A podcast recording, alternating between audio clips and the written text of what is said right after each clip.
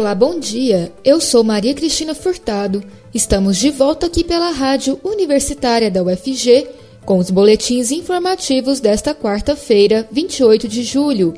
O ouvinte da Rádio Universitária acompanha durante todo o dia informações sobre a Universidade Federal de Goiás, Goiânia, Goiás, Brasil e o mundo. Ouça a Rádio Universitária pelos 870 AM, pelo site radio.fg.br e pelo aplicativo MinUFG. A cidade de Tóquio bateu recorde de novos casos diários de Covid-19. De acordo com a prefeitura, houve 2.848 diagnósticos de infecção pelo novo coronavírus no município, que recebe os Jogos Olímpicos desde a semana passada. Os dados são significativos porque foi superado com boa margem o recorde anterior da capital japonesa, registrado em 7 de janeiro, com 2.520 novos casos. Em relação ao levantamento da semana anterior, de 1.387 novos casos, o ritmo das novas infecções mais do que dobrou. Tóquio não foi a única cidade do país a bater recordes. Segundo o jornal The Japan Times, Okinawa teve 334 novos casos e Saitama 593, as cidades também registraram seus números mais altos. A capital japonesa vive seu quarto período de estado de emergência durante a pandemia. Isso foi decretado antes mesmo do início das competições e foi seguido por municípios como Kanagawa, Chiba e Saitama. Tóquio tem registrado aglomerações. Os apelos do Comitê Olímpico Internacional não têm sido ouvidos, apesar das ameaças de punição. Houve quem não usasse máscara no desfile da cerimônia de abertura. Nos pódios, também vem sendo observado atletas sem o acessório. Houve até reunião de atletas bebendo e fumando. Desde a última terça-feira, professores e pesquisadores do Brasil inteiro tentam acessar a plataforma Lattes, onde ficam hospedadas todas as informações dos pesquisadores, bem como seus trabalhos desenvolvidos mas não conseguem. Ao procurarem o Conselho Nacional de Desenvolvimento Científico e Tecnológico, CNPq, foram informados de que o sistema Lattes estava fora do ar, pois o servidor do CNPq queimou. O Conselho informou ainda que não havia backup da plataforma Lattes e que ainda não é possível dimensionar a quantidade de dados que foram perdidos. Em comunicado publicado nas redes sociais, o governo federal omite que pode ter perdido milhares de dados referentes à produção científica no Brasil. O Conselho de Arquitetura e Urbanismo do Brasil, CAL, está mobilizando a categoria e o poder público para colocar em prática uma lei que prevê assistência técnica para habitação social de forma gratuita. O conselheiro por Goiás, Newton Lima, falou sobre os desafios para a promoção de moradias dignas no Brasil Vamos ouvir. A moradia digna é o tema de um manifesto elaborado pelo Conselho de Arquitetura e Urbanismo do Brasil, CAL, e visa contribuir para a melhoria das condições de 40 milhões de brasileiros que moram de forma precária. A intenção é que seja efetivada a implementação da Lei nº 11.888-2008, que prevê assistência técnica para habitação social pública e gratuita para a reforma e construção de moradia para a população carente. O manifesto foi apresentado em formato audiovisual no 27º Congresso Mundial de Arquitetos, na abertura de debate sobre a ATES, Assistência Técnica para Habitação Social, realizada em conjunto com a FNA, Federação Nacional dos Arquitetos e Urbanistas. Em Goiás, desde 2017, o CAL destinou 165 mil reais a projetos de habitação social por meio de seu edital de patrocínio em ATES. E sobre este assunto, eu converso com o conselheiro federal do CAL por Goiás, arquiteto e urbanista Newton Lima. Olá, Newton. Obrigada por falar com a Rádio Universitária da UFG. Olá, ouvintes da Rádio Universitária. Muito bom estar aqui e poder contribuir. Qual o desafio de implementar esta lei que visa combater a desigualdade de moradias no Brasil? Moradia digna é um direito humano, manifesto em 1948 já, na Declaração Universal dos Direitos Humanos da ONU, onde diz: Todo ser humano tem direito à alimentação, saúde, trabalho, educação e moradia. E na nossa Constituição Federal de 88, o direito à moradia é uma competência comum da União, dos estados e dos municípios. Precisamos fazer cumprir esses, esses direitos, né? E cabe promover a, os programas de construção de moradia e a melhoria das condições habitacionais de saneamento básico à União, aos estados e aos municípios. A Lei de Assistência Técnica de Interesse Social já vem de 2008 e garante que famílias com renda de até três salários mínimos têm direito à assistência técnica profissional financiada pelo poder público. Devemos perceber, então, que grande parte dos problemas de segurança e saúde enfrentados pelo país advém da carência de moradias dignas aos cidadãos.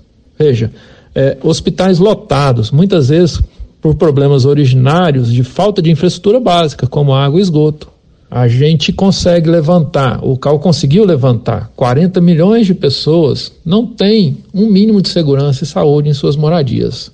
Falta até mesmo um banheiro nas casas dos brasileiros. O CAL é, já fez campanhas por nenhuma casa sem banheiro. Veja só. E se falta um banheiro, falta água, falta esgoto. E aí sobra problemas. Sobra problemas de higiene, de saúde, e falta uma política pública séria de tratamento humanitário aos cidadãos. Instrumentos nós temos. O que os arquitetos e urbanistas têm discutido sobre essa necessidade de atuar em prol de mitigar os problemas habitacionais brasileiros? O CAL tem se envolvido bastante nessa questão, pois moradia é o primeiro contato do cidadão com a arquitetura e energia, água e esgoto são seu primeiro contato básico com o urbanismo. Ou melhor, melhor dizendo, não tem acesso né, ao urbanismo nem à arquitetura, pois estima-se que 100 milhões de brasileiros não têm acesso à coleta e tratamento de esgoto. Isso é quase metade da nossa população. É muita gente. O Cal Goiás tem investido seus recursos no fomento de assistência técnica e tem buscado significar importância ao poder público. Mas não é fácil. Em Goiás, nenhum município oferece o cumprimento da lei de ATIS. Aliás, na região centro-oeste, apenas Sinop, no Mato Grosso, e o Distrito Federal oferece algum suporte a essas famílias. Precisamos mudar isso. O CAL-BR está se manifestando e buscando a conscientização da população sobre seus direitos e sobre a importância de fomentar políticas de assistência técnica e alocação de recursos para essa política. E este ano ainda pretende anunciar grandes ações nesse sentido. Acreditamos que será muito importante. A arquitetura é vista como uma profissão elitizada. Como incentivar os profissionais ou futuros profissionais da área a atuarem com moradias sociais? Infelizmente, temos de mudar esse paradigma na arquitetura, pois a arquitetura é para todos, não se pode negar a arquitetura. Ela é vivida todos os dias nas cidades e no campo. Afinal, a arquitetura é um abrigo humano, é nosso refúgio. Todos estamos envolvidos por ela.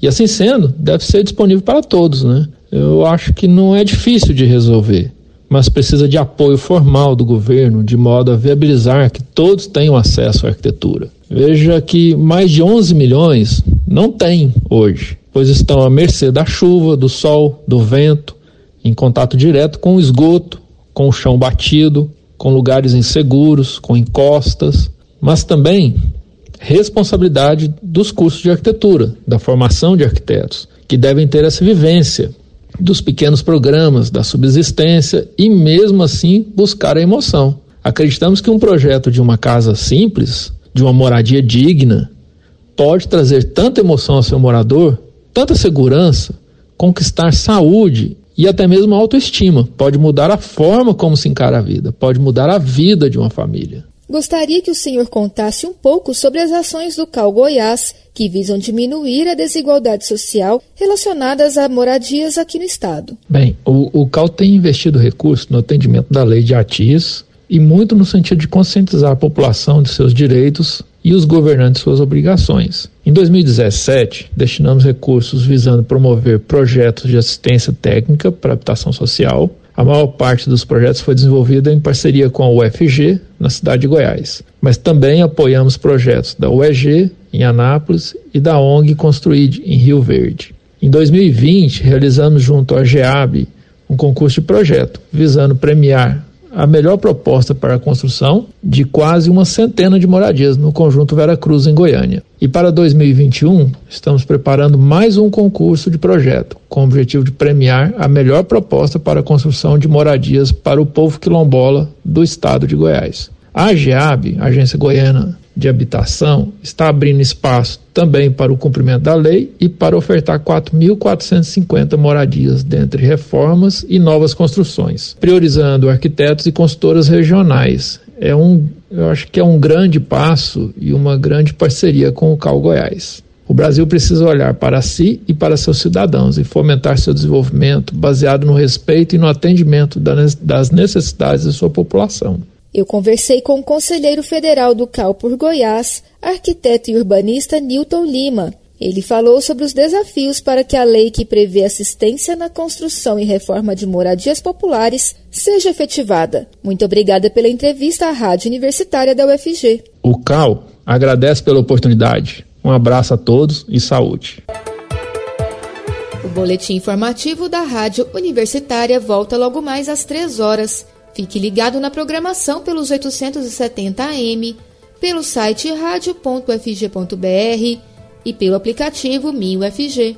A Rádio Universitária também está nas redes sociais. Siga a rádio no Instagram e no Facebook. E não deixe de conferir os informativos em formato de podcast pelas redes sociais e nas principais plataformas digitais de áudio. E se puder, fique em casa. Maria Cristina Furtado para a Rádio Universitária.